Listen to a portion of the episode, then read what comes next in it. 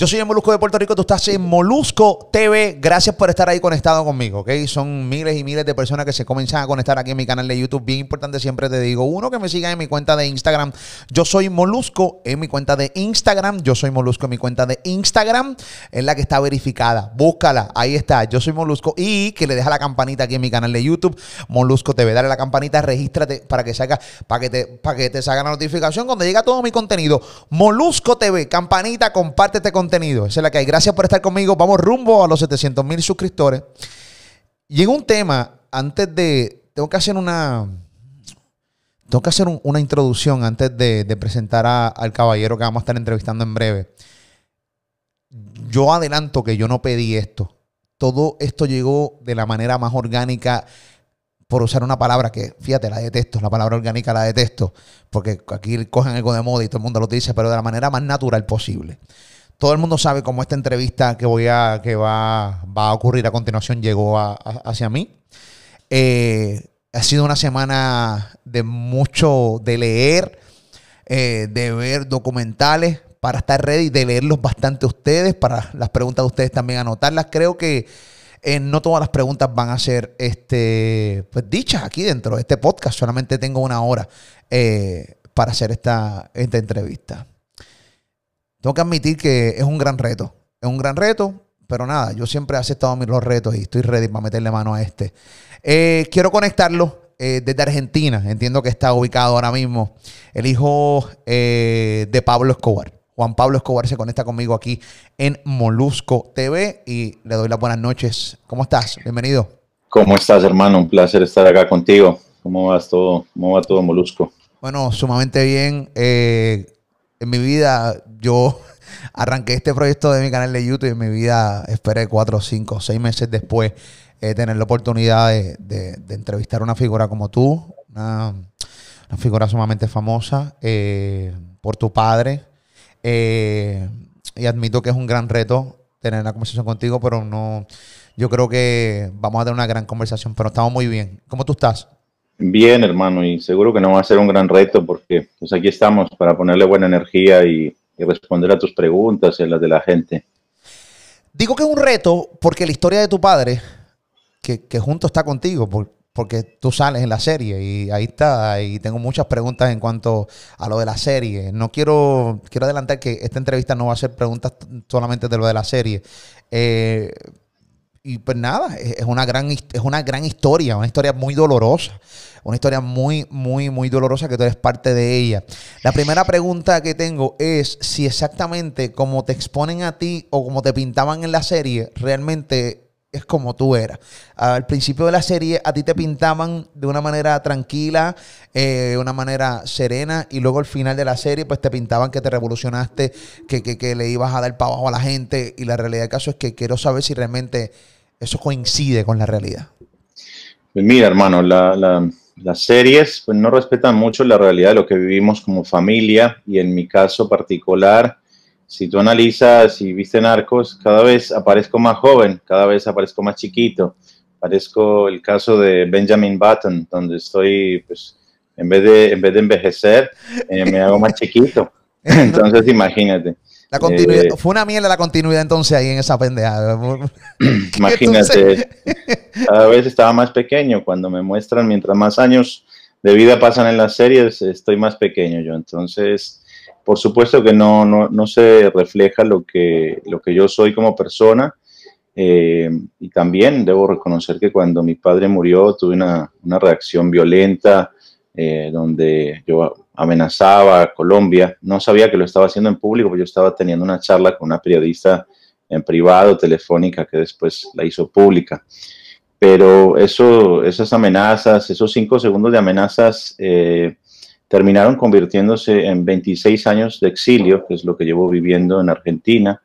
Y desde ese momento, hermano, pues aprendí el poder que tienen nuestras palabras, ¿no? El poder de la declaración, de cómo ello puede cambiar tu destino, tu rumbo, tus decisiones, eh, todo tu entorno.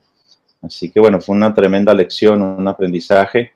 Y diez minutos después de la muerte de mi padre, pues llamé a, ofrecer disculpas por, por, ese, por esos dichos desafortunados. Y bueno, pues eh, eh, digamos, elegimos una actitud de paz que ha continuado hasta el día de hoy de manera ininterrumpida. Tuve la oportunidad de ver un documental. Eh, ese documental eh, es increíble, contesta muchas preguntas, pero nos hace hacer tantas preguntas. Eh, primero, 26 años de exilio en Argentina. ¿Por qué Argentina? Hombre, esto fue una casualidad. Nosotros teníamos un acuerdo con el gobierno de Mozambique para, para irnos a vivir allí. Eh, te quiero hacer un muy breve resumen. Intentamos durante un año eh, querer salir del país. Pedimos eh, refugio en todas las embajadas que estaban en Bogotá en ese momento y nadie nos dio ayuda. También al Vaticano, a la Cruz Roja Internacional, a las Naciones Unidas. agotamos todas las instancias antes de, de poder lograr una salida del país y la única que nos quedó fue cambiarnos legalmente la identidad porque nuestros nombres aparecían en todos los aeropuertos no con órdenes de captura, pero sí con una orden de restricción para entradas o salidas. Entonces no nos quedó otra que, modificar legalmente nuestros nombres para poder escapar de la violencia. Eh, así fue que fuimos a Mozambique, obviamente como parte del acuerdo con ese gobierno, y cuando allí llegamos, hermano, eso estaba, estaba el país terminando una guerra civil de 23 años. Te imaginarás el hambre y la destrucción. Los supermercados estaban abiertos, pero no había comida. Es decir, que llegamos a un país donde no había ningún futuro ni para sus habitantes y mucho menos para nosotros que estábamos recién llegados. Y ahí en el acto tomamos la decisión cuatro días después de que miramos si habían universidades, no había dónde estudiar, no había nada y nuestro proyecto de vida era pues salir para educarnos y ser otras personas y allí no había nada, no había ni esperanza siquiera. Entonces, sobre la marcha tomamos la decisión de, de arrancar para Argentina eh, así como estuvimos también en Brasil pensando quedarnos allí, pero, pero obviamente la barrera del idioma no nos, no nos hizo tan fácil esa decisión y por eso terminamos aquí viviendo eh, de pura casualidad nomás. ¿Con, con, con qué dinero? ¿Con qué dinero ustedes seguían viviendo? O sea, eh, que mucha gente se hace esa pregunta. hay gente que dice, que, que, las familias de Pablo Escobar pueden vivir toda la vida con, el dinero que él dejó. Hay otros dicen que no. Yo honestamente te pregunto a ti, eh, ¿con qué dinero? O sea, ¿ustedes se quedaron con dinero? ¿Se quedaron sin dinero? ¿Cómo vivían? Mira, nosotros cuando mi padre muere, por supuesto que habíamos heredado muchas cosas, pero hay una parte que yo escribo en uno de mis libros justamente para resolver esa pregunta, para responderla ampliamente. Ese capítulo se llama ¿Dónde está la plata? que es una pregunta que me hacen bastante seguido y que yo también me he hecho y me propuse a responder. Básicamente, los carteles de la droga que ganaron esa guerra, entre comillas, ganaron, digo, porque nadie gana las guerras, todos perdemos. Eh, nos, llaman a reuniones donde nos dicen, nos hemos gastado todo nuestro dinero en, perseguir hasta alcanzar a, a, destruir la organización de tu padre y queremos recuperarlo todo, ¿no? Y si escondes una sola moneda, te matamos. Así de simple. Entonces nos tocó entregar todo lo que teníamos en ese momento para salvaguardar la vida y no había eh, ninguna garantía de que entregándolo todo pues nos iban a salvar la vida. Eh, pero bueno, cumplieron con su palabra, nosotros eh, entregamos todo y además las autoridades de Colombia y de Estados Unidos decomisaron el resto de, bienes y lo que estaba oculto obviamente de las manos de las autoridades, pues los, los enemigos de mi padre lo sabían porque habían sido socios y amigos en el pasado. Entonces nos tocó entregarlo todo. Eh, y mi padre se gastó una enorme parte de su fortuna en una guerra brutal contra el Estado colombiano en el que lo sometió a punta de violencia, de secuestros extorsivos, de terrorismo, de amenazas contra los líderes y de muertes de, políticos muy importantes. Entonces, eh, el dinero que mi padre generó, si bien era una gran cantidad, terminó en manos de, de, digamos, desperdiciado la guerra y en manos de sus enemigos al final de la historia y del Estado colombiano, eh, como es de público conocimiento. ¿no? La, gran mayoría de propiedades quedaron en, sus manos, en manos del Estado y las otras en manos de los enemigos. Estamos hablando de cuánto dinero tuvieron que entregar. Mira, yo, pues es, difícil eh, dimensionarlo. Eh, sobre mi padre se ha especulado mucho, ¿no? Depende de lo que tú leas hay algunos dicen que mi padre tenía mil millones, otros dicen que tres mil, otros dicen veinte mil. Es como que los números no importan y se van escribiendo así. Este, pero nosotros calculamos que se, se pudieron entregar en, efectivamente, ¿no? en bienes, en, aeronaves, en, en, automóviles, en todo lo que se entregó. no menos de 200 millones de dólares. O sea que lo que les salvó la vida de ustedes es que entregaron este dinero a esta organización que estaba detrás de tu padre, que gastó mucho dinero para poder liquidarlo. Y yo le dije, entreguenme esto a cambio de sus vidas. A cambio de sus vidas. A mí me iban a matar, es decir, eh, a mí me dijeron que yo tenía que ir a una reunión eh, al, a ver la gente del cartel de Cali. Y me lo dijo. Lo vi en el eh, documental. Eso estuvo cabrón. Sí, estuvo bravo, hermano, porque pues yo tenía 16 años y me dicen, tienes que ir a una reunión y ahí te van a matar, ¿no? Y no puede faltar.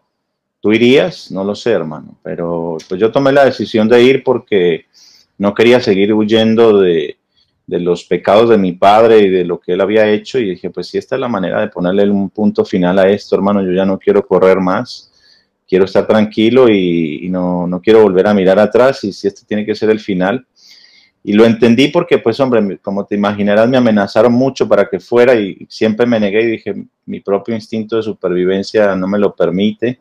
Nadie iría consciente a una reunión donde ya sabe que lo van a matar. Y, salió un hombre que yo no conocía, me toca el hombro y me dijo, oye, eh, tú deberías ir a esa reunión, tú no estás entendiendo lo que pasa. Y yo le dije, yo sí entiendo, que me quieren matar. Y me dice, no, no, tú ya estás muerto lo que tú no entiendes es que la única manera que tienes para salvar tu vida es llegando puntual a la reunión donde te van a matar. Y ahí me hizo todo mucho sentido y dije, pues sabes que tienes toda la razón, si ya estoy muerto, hermano, pues vamos para la reunión. Y me arriesgué mucho, ¿no? Me arriesgué porque esta gente del cartel de Cali y, y todos los pepes y toda la gente que estaba detrás de esa violencia, pues sus métodos eh, no, no, eran los más eh, simples para matar a la gente, ¿no? Entonces eh, me estaba exponiendo a torturas y a todo lo que puedas imaginarte. Pero lo hice por eso, convencido de que quería ponerle un punto final a esa historia y, que ahí terminara todo, ¿no? Aunque fuera con mi vida. Yo tengo 40 años y yo soy bien pendejo. Y yo todo me, me pone nervioso. Yo no, no, no, no, obviamente mi papá no es Pablo Escobar. Me imagino que cuando tú tenías 16 años siendo el hijo de Pablo Escobar, eh, me imagino que hay un montón de temores que ya no existían. Te criaste con una violencia. O sea, te criaste con una violencia. Cuando tú llegaste con el cartel de Cali, 16 años, que yo lo pienso hoy con 40 que tengo y me pongo nervioso.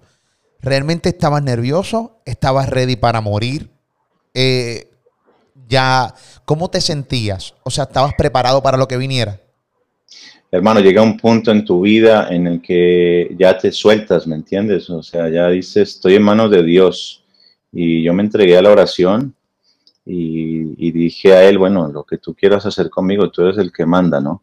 Y ya estás entregado, es decir, yo ya sabía que, podía pasar como pasó con muchos de nuestros amigos, que los metieron literalmente en las picadoras de caña de azúcar, ¿no? Te picaban en pedacitos.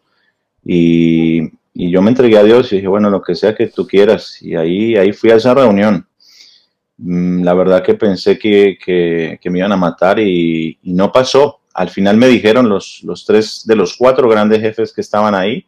Ahí estaba Miguel Rodríguez Orejuela, eh, estaba Pacho Herrera y José Chepe Santa Cruz Londoño eran tres de los cuatro grandes jefes, y, me dijeron, te vamos a dejar vivir, pero te vamos a condenar a ser pobre, porque nosotros sabemos que si te quedas con algún dinero, después vas a venir a matarnos a nosotros. Y yo les dije, pues, y me dijeron, no te puedes meter en el narcotráfico porque eh, te lo prohibimos. Bueno, yo le dije, no, no, no se preocupen, yo no me voy a meter a esa porque yo sé que el narcotráfico es una maldición y no y vieras cómo les cambió la cara y sí que me quería matar cuando les dije eso.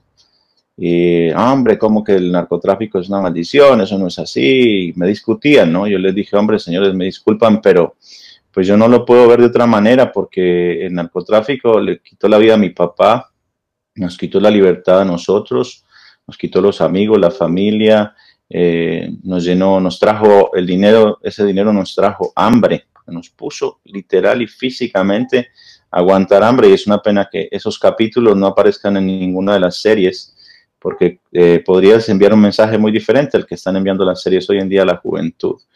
Y, les dije, me van a disculpar, pero yo no, no puedo pensar que el narcotráfico no sea una maldición, porque justamente eh, es eso, ¿no? Es, es, algo que nos ha traído mucha destrucción a todo un país, entonces yo no lo puedo ver de otra manera. Eh, me tocó mantenerme firme a pesar de que estaban muy molestos por, por mi comentario, pero fíjate tú que, que, de pronto algo de razón tenía yo, porque un año o dos años después de esa reunión, eh, el, el 50%, o sea, dos de ellos ya estaban muertos y los otros dos, uno de ellos no había asistido a la reunión, ya estaban en la cárcel y hoy siguen en la cárcel, ¿no? Entonces, eh, ellos alegaban que, que, no era, que no era tan malo como yo decía, pero yo estoy convencido de que sí y el tiempo terminó dándome la razón. Wow. Dijiste algo muy importante y algo que las series no ponen. Y es que siendo multimillonarios pasaron hambre. Eso también sale en el documental. No lo detallan mucho tampoco. Porque si, si realmente ese documental tuviera todos los detalles de, tu vida junto a tu padre, realmente todavía estuviéramos viéndolo. Esto fuera una novela eh, gigante. Hay muchos detalles que seguramente, y eso es lo que yo quiero llevar a esta entrevista, detalles que realmente nunca has dicho o no has podido profundizar en un documental. Hay una cierta, los documentales tienen que tener un, tiempo, pues si no, no, no lo pasan por las grandes cadenas y es que específicamente HBO, un documental que lleva 12 años. El nombre, el nombre del documental es que se me fue... Pecados de mi padre. Pecados de mi Genial documental. Está increíble. No lo has visto, tienen que buscarlo. Pecados de mi, de mi, de mi padre. Ok. Pasaron hambre con dinero. Y eso está bien cabrón. Eso es algo, hermano, que yo no voy a olvidar porque mm, de hecho fue una de las anécdotas de las historias que terminan formándote como persona y ayudándote a tomar unas decisiones más inteligentes y más cercanas a, a una convivencia pacífica, ¿no? Yo eh, estábamos escondiéndonos con mi padre para poner a la gente en contexto. En ese momento ya mi papá era el hombre más buscado del mundo, literalmente.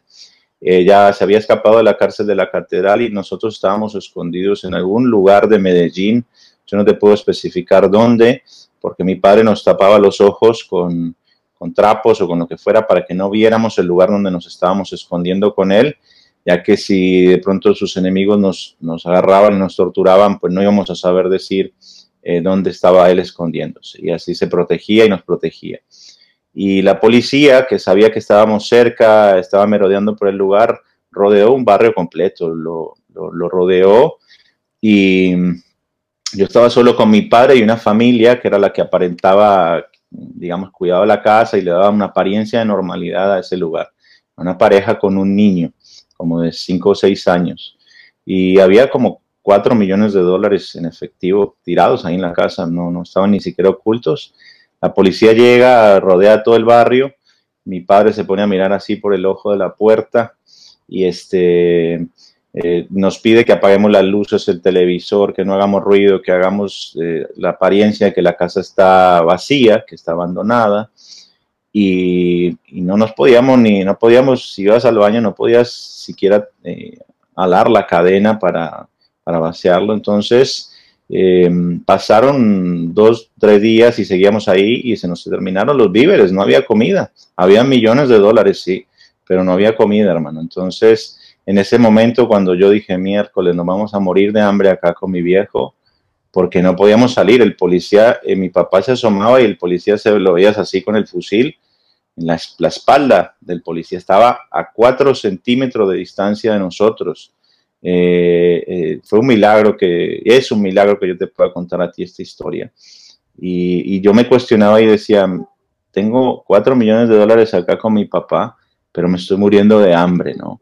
No tengo la libertad para ir a la esquina a comprar un pedazo de pan y una botella de agua. Eh, y dije, ¿para qué miércoles quiero yo un dinero así? Si no lo puedo disfrutar, si no me sirve para nada.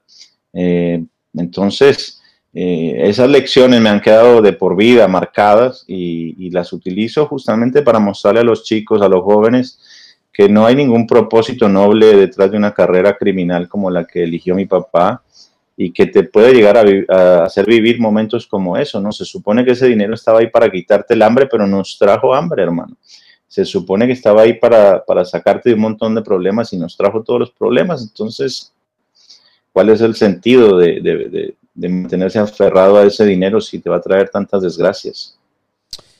Tú nunca le llegaste a decir a tu papá que no querías esa vida. Ustedes nunca se sentaron a hablar con tu papá, eh, incluso tu mamá. Eh, tu mamá que está, todo el mundo sabe quién es, eh, está, todo el mundo sabe públicamente quién es. Nunca tu mamá tuvo la oportunidad también de sentarse con él en una reunión familiar y decirle, mira, esto se está saliendo de control. o él simplemente no escuchaba. También, ¿qué decía tu mamá cuando tuviste que ir a lo del cartel de Cali? O sea, ¿cómo, ¿qué te dijo tu mamá? O sea, las posturas de tu mamá, ¿qué tu mamá decía? ¿O simplemente ella hacía lo que, lo que tu papá quería que hicieran? Mira, eh, primero contarte varias cosas. O sea, eh, mi madre, yo la llamo a ella mi gran maestra del perdón. Ella es la que me ha enseñado todos estos valores humanos, de que es posible perdonar, de que es posible reconciliarse, de que es posible buscar la paz. Y ella fue una de las grandes críticas en vida de mi padre y de ahí aprendí yo no fue una, fueron muchas conversaciones que tuvimos con mi papá.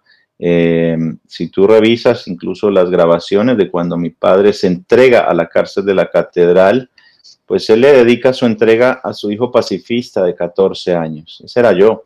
Eh, lo único que dentro de toda esa cantidad, dentro de ese combo de personas que, que estaba aplaudiéndole a él por su violencia y que se beneficiaba económicamente de esa violencia, pues yo le decía, papá, no pongan más bombas, y él me decía, a ti se te olvida que la primera bomba que te pusieron fue a ti, a tu hermanita, a tu mamá, yo lo único que estoy haciendo es respondiendo, eh, porque me, casi me matan a mi familia, yo no me inventé el narcoterrorismo, bueno, entonces él tenía pues un montón de excusas para la violencia.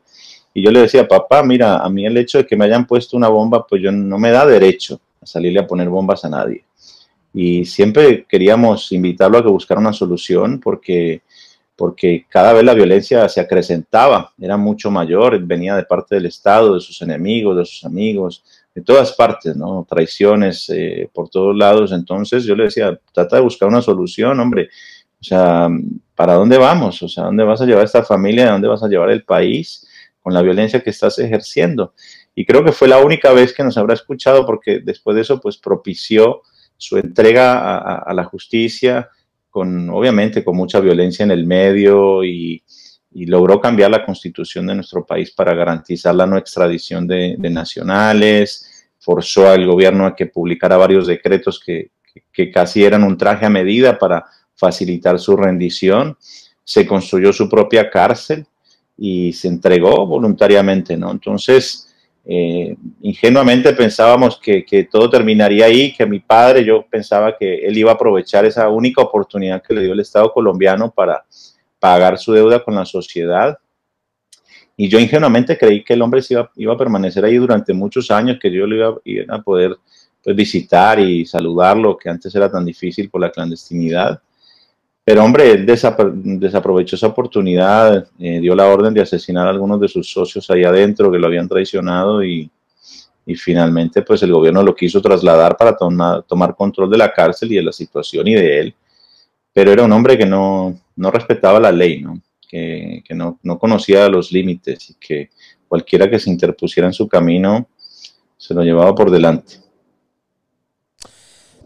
Es bien complicado amar a una persona así, pero era tu papá.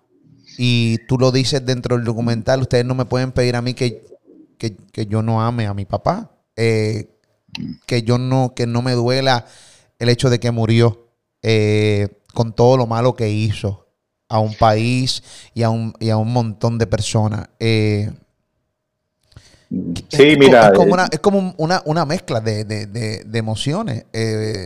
porque me estás diciendo, me estás describiendo a tu papá eh, me estás describiendo a tu papá que, que, que, no tenía piedad por nadie. Todo el que se pusiera en su camino, te voy a liquidar, te voy a explotar, voy a explotar aviones, o sea, eh, te voy a explotar no, no tenía límites. No tenía límites. pero era tu papá, o sea, tú, tú, lo amabas. Y es una gran contradicción, hermano, porque y es algo, es algo con lo que yo tengo que convivir y tengo que aceptar a los que son críticos muy negativos frente a mi padre, tienen razón y a los que hablan algunas cosas eh, sobre él diferentes también, ¿no? Entonces, el amor no me quita a mí el conocimiento de la violencia que mi padre generó a un país y de la destrucción que le dejó y del daño que le causó a tantas familias. Y por eso, de alguna manera, eh, asumí la responsabilidad moral que me corresponde. ¿Quién otro lo iba a asumir? No conozco quién. y, siento que era lo que yo debía hacer, ¿no? De, acercarme con el mayor respeto, con la mayor humildad que yo pudiera encontrar eh, a todas las víctimas de él, a pedirles perdón por, por el daño que sufrieron.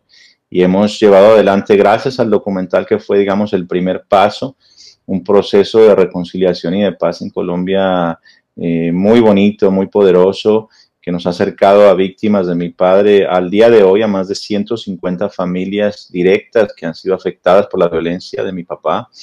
Eh, pues hemos tenido procesos de paz y de reconciliación y gracias a Dios eh, tengo la, la, felicidad de poderte decir que hemos tenido una tasa de éxito del 100% en esos procesos de paz y de reconciliación. Cuando nosotros invitamos al perdón, no es al olvido, hermano. Eh, no, pretendemos que se olvide esta historia, al contrario, hay que reconstruir su memoria para que no se vuelva a repetir. Y el perdón tiene que ver más con la sanación, con evitar que se perpetúe en ti ese odio y ese dolor que te ha generado el victimario. Tiene que ver con eso, con sanar y con darnos la oportunidad, la segunda oportunidad como sociedad de poder eh, salir adelante, de, de perdonar de entender la memoria y dejarla bien escrita para que no se olvide y para invitar a los otros a la no repetición. Es bien complicado porque hoy, hoy, hoy, lo que tú, hoy lo que tú avalas y lo que tú vendes es todo lo contrario a lo que te enseñaron a hacer y en lo que tú veías. Voy en contravía, hermano, de, todos esos valores o antivalores realmente, ¿no? Voy y me han amenazado por eso, ¿sabes? Eso es lo más loco porque a mí han amenazado de muerte porque yo no me convertí en Pablo Escobar 2.0, ¿puedes creer eso? sí, en, una locura. Es, increíble. Pensaban que tú querías, o sea, los querían que tú fueras un Pablo Escobar 2, eh, que vengaran la muerte de tu padre y que te, y que te quedaras dueño de, me imagino que del cartel de Medellín y empezaras a construirlo de cero. Y yo no quiero eso, ni para mí ni para nadie, hermano. O sea, no se lo deseo a nadie yo renuncié a todo ese poder, a toda esa fortuna, a toda esa fama mal, muy mala vida, por supuesto.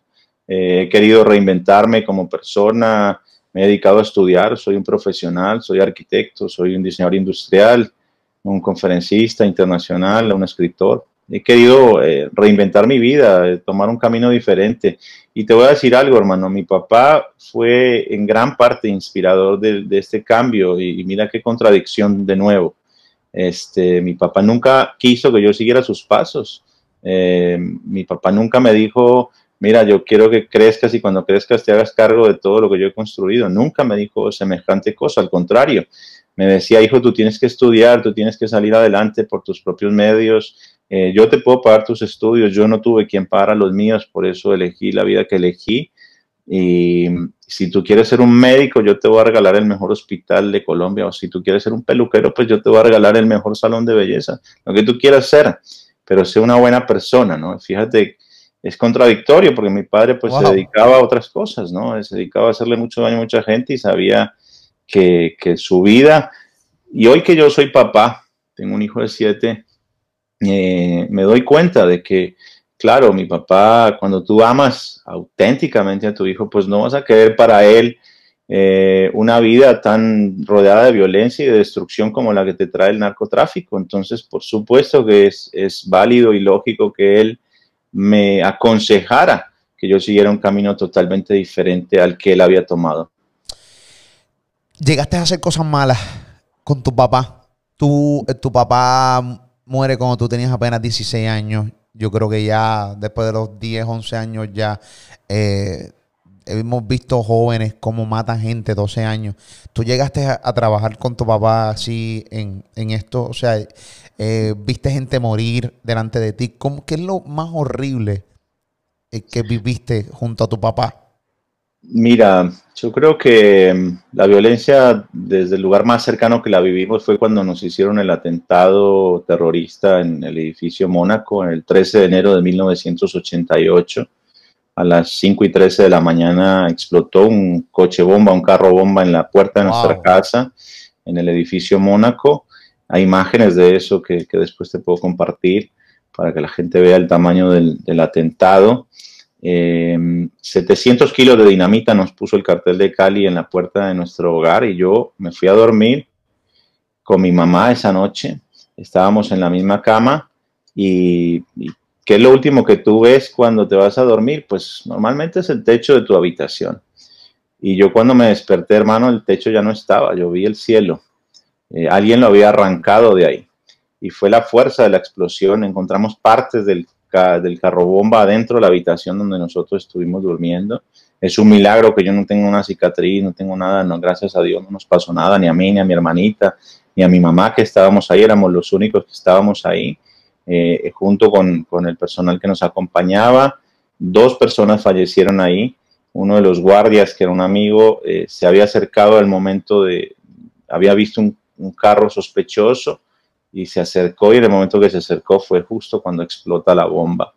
Y encontramos nada más eh, una mano del hombre colgando de la antena parabólica. O sea, eso fue un desastre, eso fue una cosa...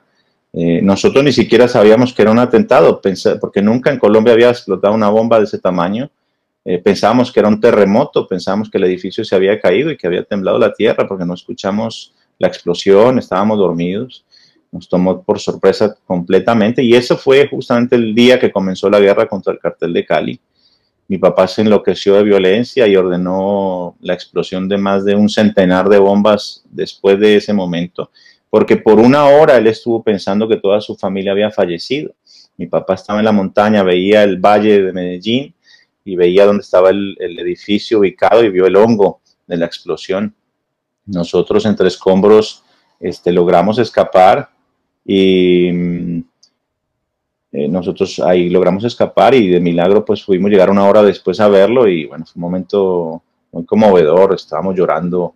Eh, ahí nos dimos cuenta que estuvimos al borde de la muerte, ¿no? Y un milagro nos salvó. Y eso fue el comienzo de una violencia sin, que no paró más.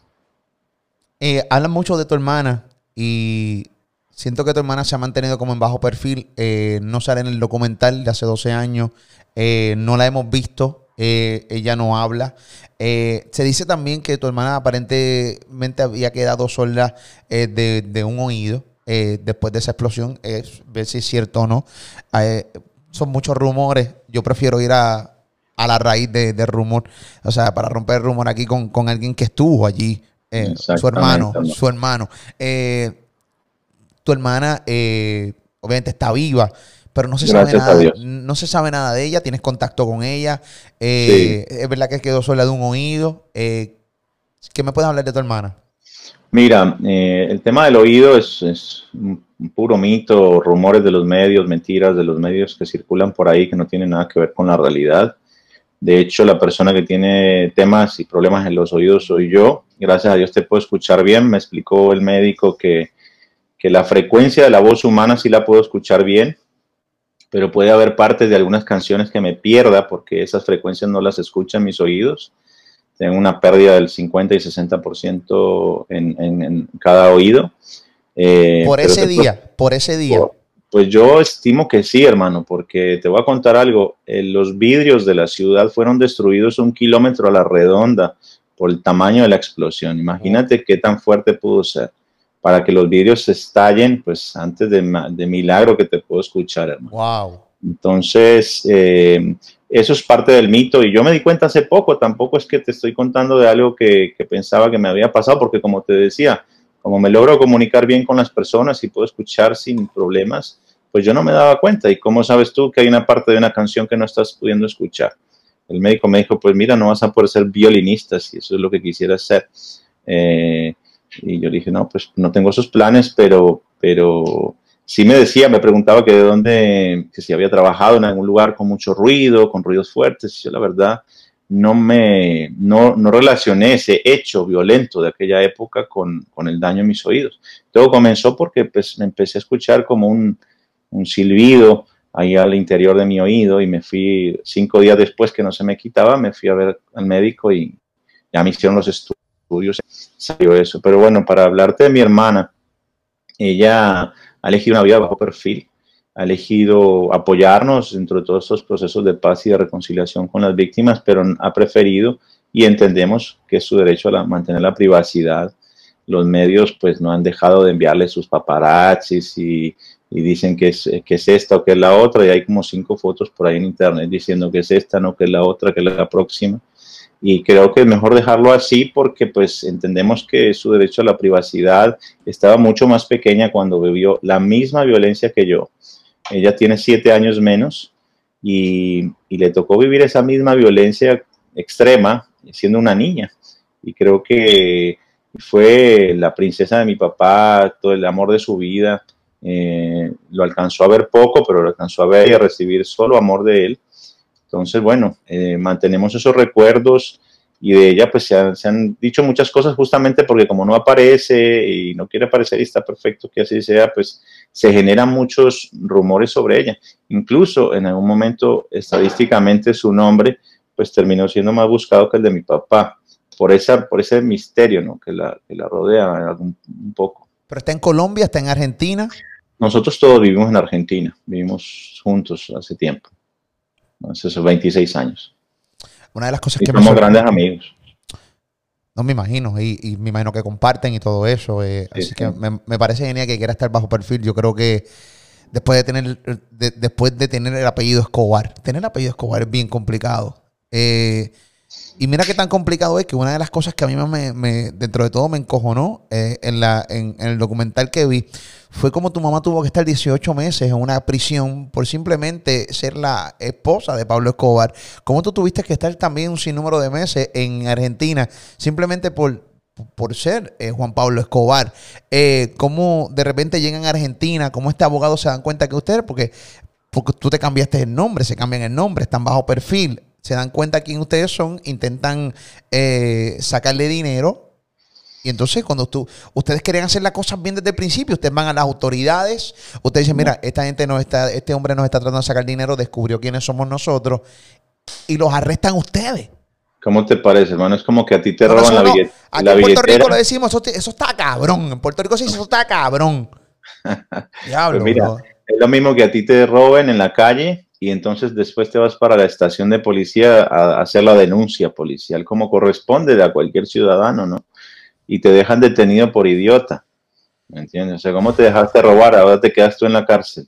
Es lo mismo, o sea, nos pasó algo así triste, pero bueno, y tardamos siete años en, explicar de dónde venía el dinero, cómo venía, esto porque la Corte Suprema puso una una pericia contable de 12 contadores especializados en temas de lavado, que era la acusación que nos habían hecho, y finalmente los 12 eh, fallaron, que, no había ningún eh, dinero ilícito, que al contrario nuestros esfuerzos eran tendientes a demostrar la transparencia de, nuestro, de nuestra vida, y justamente eso, lo que pasa es que los medios al principio, te imaginarás, y el juez que tenía a cargo la causa, eh, salía a mostrarse en los medios y a decir, ya los tengo y los agarré a los Escobar y son una banda de criminales.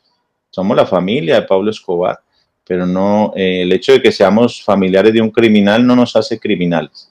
Y esa ha sido nuestra lucha, hermano, eh, de poder ser reconocidos como individuos. Yo sé, y me lo dijo el propio Rodrigo Lara, el hijo del ministro asesinado por mi padre, me dijo, nada crece abajo de un gran árbol ¿no? De una gran sombra. Y es difícil eh, generar tu propia identidad eh, bajo la sombra tan grande que ha dejado mi padre y construir desde ahí un nuevo futuro y ser reconocido como el individuo que has querido ser. Es, muy complicado porque siempre está el prejuicio y el prejuicio siempre gana, ¿no? Eh, y las noticias negativas son las que más venden y es el contenido que más se distribuye y el que más se ve no las cosas positivas, ¿no? Entonces es una pena. Y creo que hay que cambiar eso y que está en nuestras manos, se puede cambiar y yo sigo para adelante con, con mi vida, independientemente de las acusaciones, yo sigo para adelante y eso pues ya quedó atrás en el pasado, pero fueron momentos muy difíciles en los que tu cara y tu nombre aparece todos los días en los diarios como culpable, culpable, culpable, culpable. Pero el día que los 12 peritos dijeron, esta gente no hizo nada malo y la Corte ordena nuestra absolución, ese día no salió nada publicado. ¿no? Ese día no... Normal. Pero eso, no pasa eso, no pasa contigo nada más. Eso pasa en el mundo.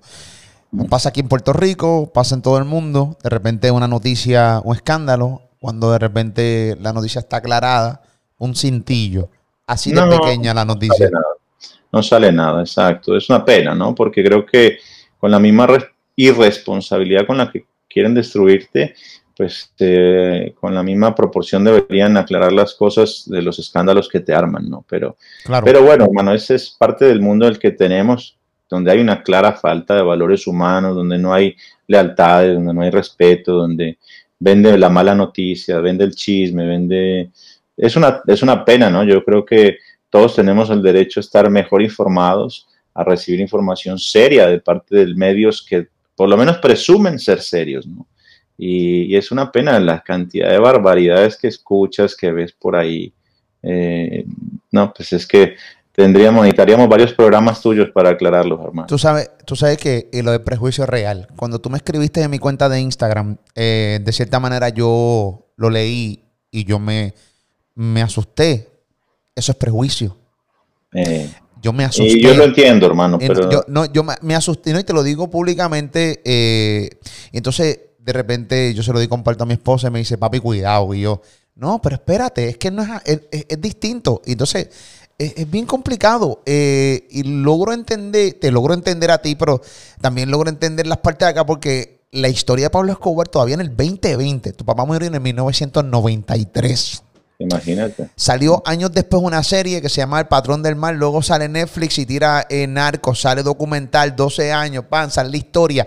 Y es una historia. Mira esto, cómo salió lo del papá de, de, la gueto. Sale esto. Esto salió de una manera completamente natural. Yo incluso no te seguía ni en Instagram. No sabía ni que tenías Instagram. Yo no sabía mucho del hijo de Pablo Escobar, o sea, de ti, este, eh, Juan. Yo no sabía mucho. Eh, y ahora me he empapado bastante para poder llevar esta entrevista y y, realmente aprender mucho y que esto del prejuicio tiene...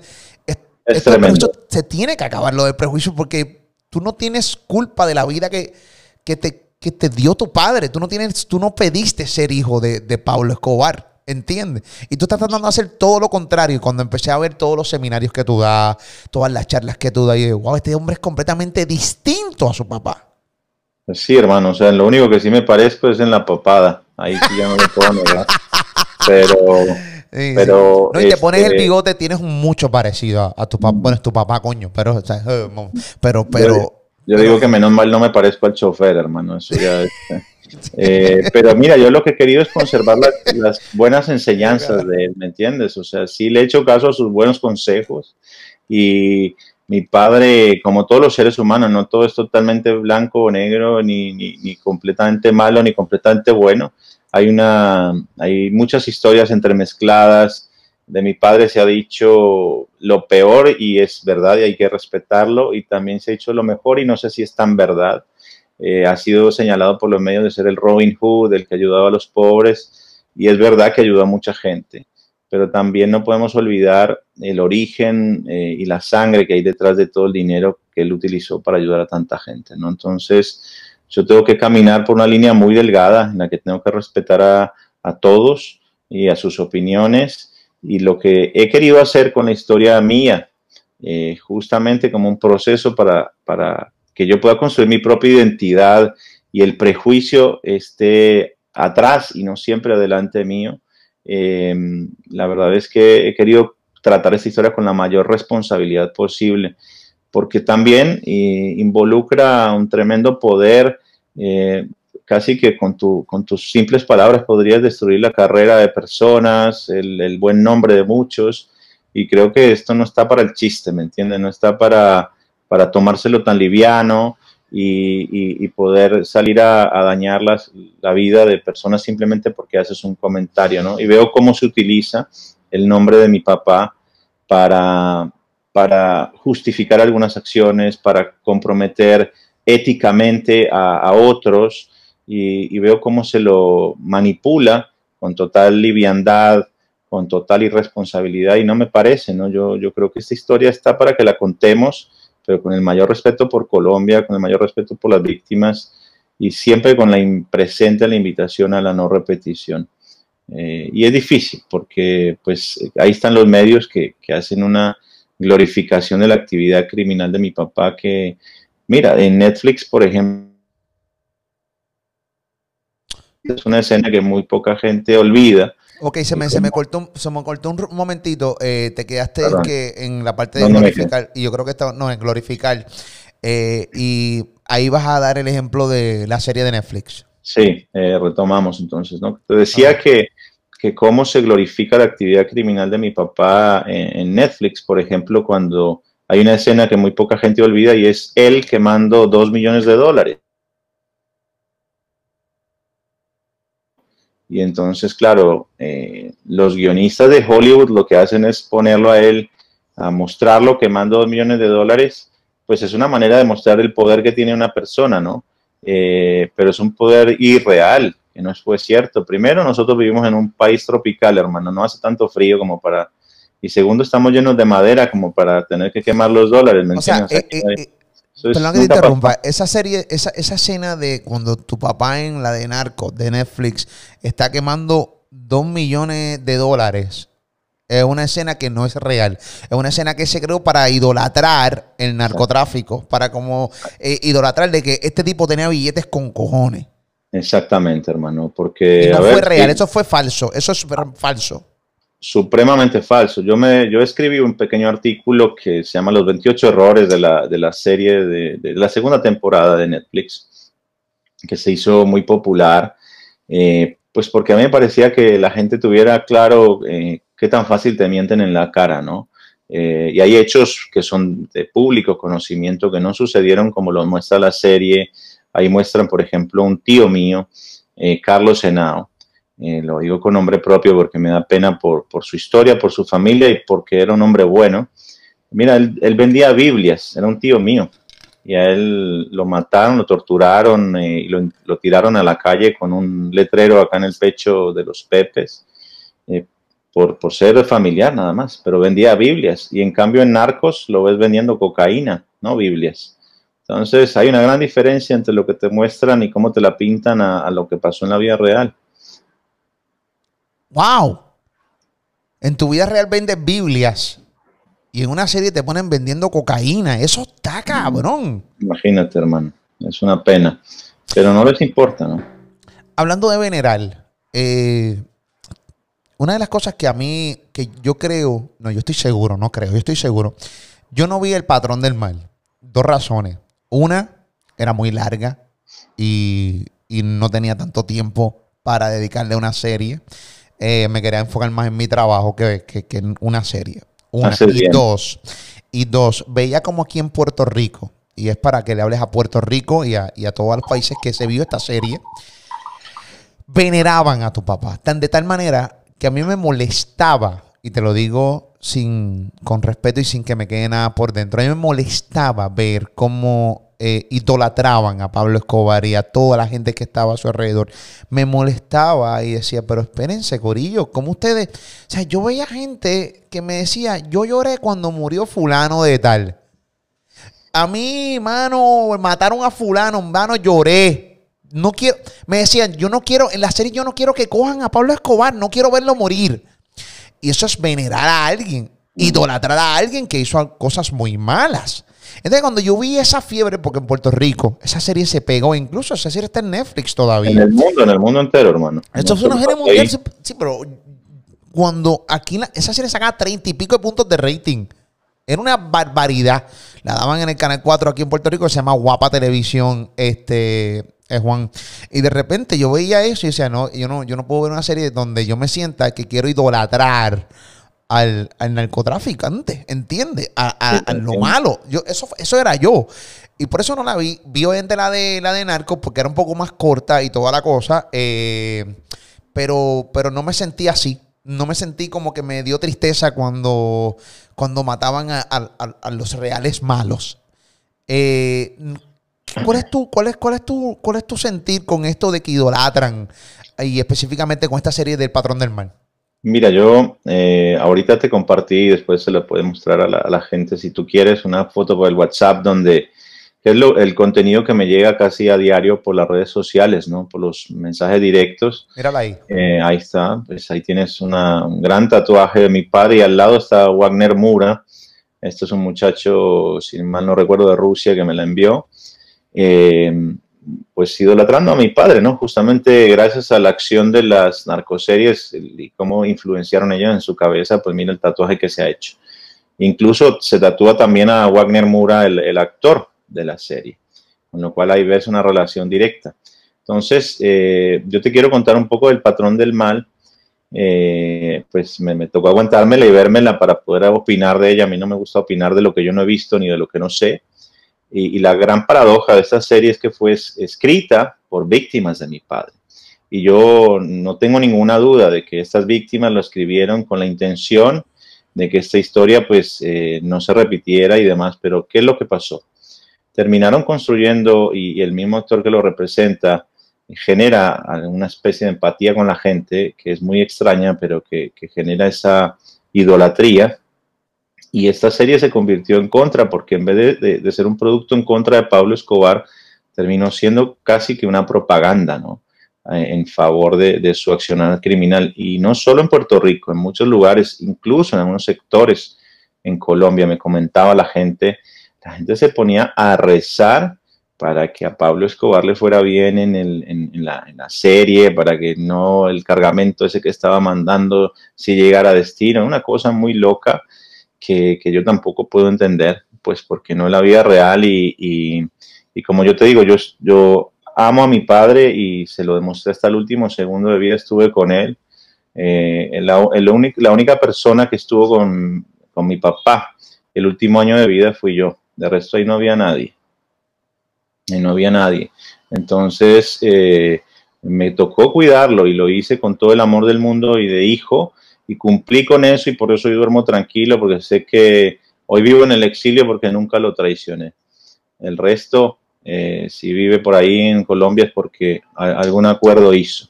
Entonces, eh, yo estoy pagando el precio de amar a mi padre, pero no, de, no, no porque lo ame, quiere decir que apoye su violencia.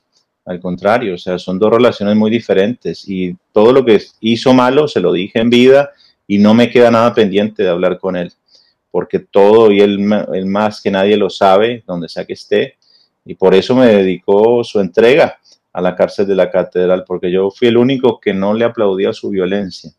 Entonces, eh, y siempre nos, nos quisimos y nos respetamos mucho, y esta serie, pues lo que ha generado es un personaje que además te puedo garantizar que no se parece en nada el personaje de Pablo Escobar en esa serie al de la vida real.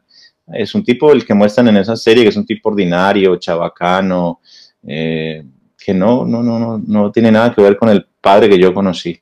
Entonces, eh, entiendo, y mira, lo, triste es que las víctimas que escribieron esta serie, eh, cuando les preguntaron que se habían consultado con la familia, dijeron que no, que no necesitaban hacerlo. Y yo no digo que es que me tengan que consultar, nadie me tiene que consultar para nada, pero pues nosotros tenemos una voluntad de contar la historia desde la verdad más cruda, que hubiera sido eh, mejor para el mismo producto y hubiéramos podido aprovechar esa oportunidad para educar a toda una generación, que son las nuevas, que hoy están idolatrando a mi padre, que hoy piensan que es el modelo a seguir, que hoy consideran que Pablo Escobar es un caso de éxito, y yo no creo que mi papá sea un caso de éxito, y déjame decirte por qué. ¿Qué es el éxito para ti? Para mí el éxito es algo que tú puedes disfrutar en el tiempo, verdaderamente. ¿Entiendes? Eh, mi papá no pudo disfrutar ni el 10% de su vida, hermano. O sea, él se la pasó medianamente bien y muy entre comillas entre el año 80 y el 84. Después la violencia se llevó todo y no pudo disfrutar nada de lo que tenía. Y eso es una parte que no te la muestran en las series, porque donde tú lo ves, se está escondiendo en, en hoteles, en, en, mansiones súper lujosas. Eso nunca fue así, hermano.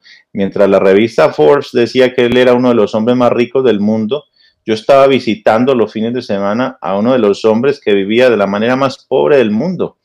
Entonces esas contradicciones solo las veíamos nosotros. Mi papá vivía en casas, en escondido, donde no había piso, el piso era de tierra, donde el techo caían goteras, donde no habían ventanas, donde no había un refrigerador. Y era el hombre más rico del mundo, no, hermano, esa, esa, riqueza, ¿quién la va a querer? ¿No? ¿Qué porcentaje de lo que dicen las series, de lo que dicen las revistas, de lo que dice la prensa, es realmente real? O sea, ¿qué porcentaje? ¿10, 20%? Nunca va a llegar al 50, eso sí te lo puedo asegurar. Estás bien lejos de la realidad todas las series. Es una pena, hermano, porque eh, se hubiesen podido contar las mismas historias, pero si tú le pudieras incluir ese par de capítulos donde nosotros estamos aguantando hambre pues el mensaje que le mandas a la sociedad es totalmente diferente, ¿no? Quizás la misma historia. Y déjame ponerte un ejemplo que eh, algo bien bonito que a mí me pasó en Argentina hace, unos años atrás cuando presenté mi segundo libro. Vino un chiquito de 13 años. Yo lo había cansado y vino con su papá. Y obviamente la gente después de que yo presenté mi libro y dije de qué se trataba, respondía preguntas, el muchacho se acerca y me entrega un sobre cerrado. Me dice, para que lo leas después y lo vi que traía sus los dos libros que yo había escrito muy señalados, con papeles, con notas. Se veía como muy doblado, que muchas veces lo había leído, ¿no? Y venía con su papá y me dice el papá, me dice, este muchacho me hizo viajar 400 kilómetros, porque no vivimos en Buenos Aires, sino cerca de Mar del Plata, y me hizo viajar para, para conocerte y entregarte este sobre. Entonces me llamó mucho la atención de qué se trataba abro el sobre después, me dice, no, ábrelo después tranquilo, el muchacho se toma una foto conmigo, yo le firmé los libros y bueno, se fueron. Yo conservo esa carta, la mantengo al lado en mi mesita de luz, de, todas las noches ahí la tengo y, y en esa carta el muchacho me describe con 13 años, es una carta manuscrita, que él durante, desde los 8 años venía viendo todos los productos relacionados a mi padre, ¿no? Porque su abuela, él había visto a su abuela eh, que estaba viendo una serie de televisión, le preguntó eh, quién era y era, bueno, Pablo Escobar, ahí se entera quién es este señor y se fascina por el personaje y le empieza a pedir a sus papás documentales, revistas, libros, todo lo que tenía que ver con mi papá, las películas, se vio todo y este muchacho me hace ese recuento y me dice, y yo quería ser como tu papá y me encantaba esa vida y me parecía fantástica y no sé qué y, quería tener ese poder y ese dinero y todo eso, y etcétera, hasta que leí tus dos libros y entendí que no era una buena idea ser tu papá entendí que lo que yo quiero ser en mi vida es ser periodista, ser una persona de bien. Y entonces ahí dije yo, miércoles, eh, este es el mensaje que yo, que yo quería transmitir con mis libros y con mis proyectos sobre mi papá. Y es la invitación a la no repetición. Este muchacho, por todas las series, por todos los otros libros, por todas las otras cosas, quería ser Pablo Escobar y Pablo Escobar y para adelante. Hasta que lee mis dos libros y me, me escribe él de su puño y letra y me dice gracias porque pues por tus libros Hoy sueño con ser un periodista y no sueño con ser un mafioso. Y yo creo que ahí es donde está la diferencia en cómo tú cuentas una historia con responsabilidad o cómo la cuentas incitando al odio, incitando a esparcir más violencia. Popeye, yo creo que ha sido uno de los que más eh, dio entrevistas a nivel del mundo. Eh, ya falleció hace un tiempo. Aquí en Puerto Rico, Normando Valentín, un gran reportero, eh, le hizo varias entrevistas cuando el patrón del mal estaba bien pegado, eh, donde de aquí, de Puerto Rico, viajaban a Colombia para poder entrevistarlo. Lo que hablaba Popeye, me imagino que tuviste la oportunidad de verlo. Él hablaba de tu padre. hablaba más de lo que sabía, la verdad. ¿Cómo?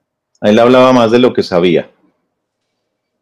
Popeye hablaba más de, lo, que sabía. Sí. Sí, siempre fue una persona que dio opiniones que, a veces estaban fuera de su propio alcance, ¿no? Pero como no había nadie para controvertirlo, pues los medios hicieron un gran negocio de él también, ¿no? Pero no es real lo que él dijo, no es real. Eh, o sea, ¿qué, porcentaje? Porque vemos, hay mucha gente haciendo. Incluso han, intentado coger tu nombre y decir, yo, he leído comentarios de gente que me sigue. Ah, es que el hijo de Pablo Escobar no sabe nada, era pequeño. Y yo, yo, me quedo y yo digo, diablo, qué imbécil. Diablo, que este tipo, este tipo está bien loco. O sea, era pequeño, el hijo de Pablo Escobar era pequeño aquí en esta foto bien famosa. Esta es una foto. Eh, la Casa Blanca. La Casa Blanca, cuando tu papá hacía lo que entraba a Estados Unidos como quería. como Pedro por su casa. Y miren ahí, ahí estás tú con, tu papá. Esta es de las fotos más famosas de la historia de, tu papá. Ahí estabas pequeño. Pero... Yo te voy, a, contar algo. Mira, cuando mi padre manda a asesinar al ministro de Justicia.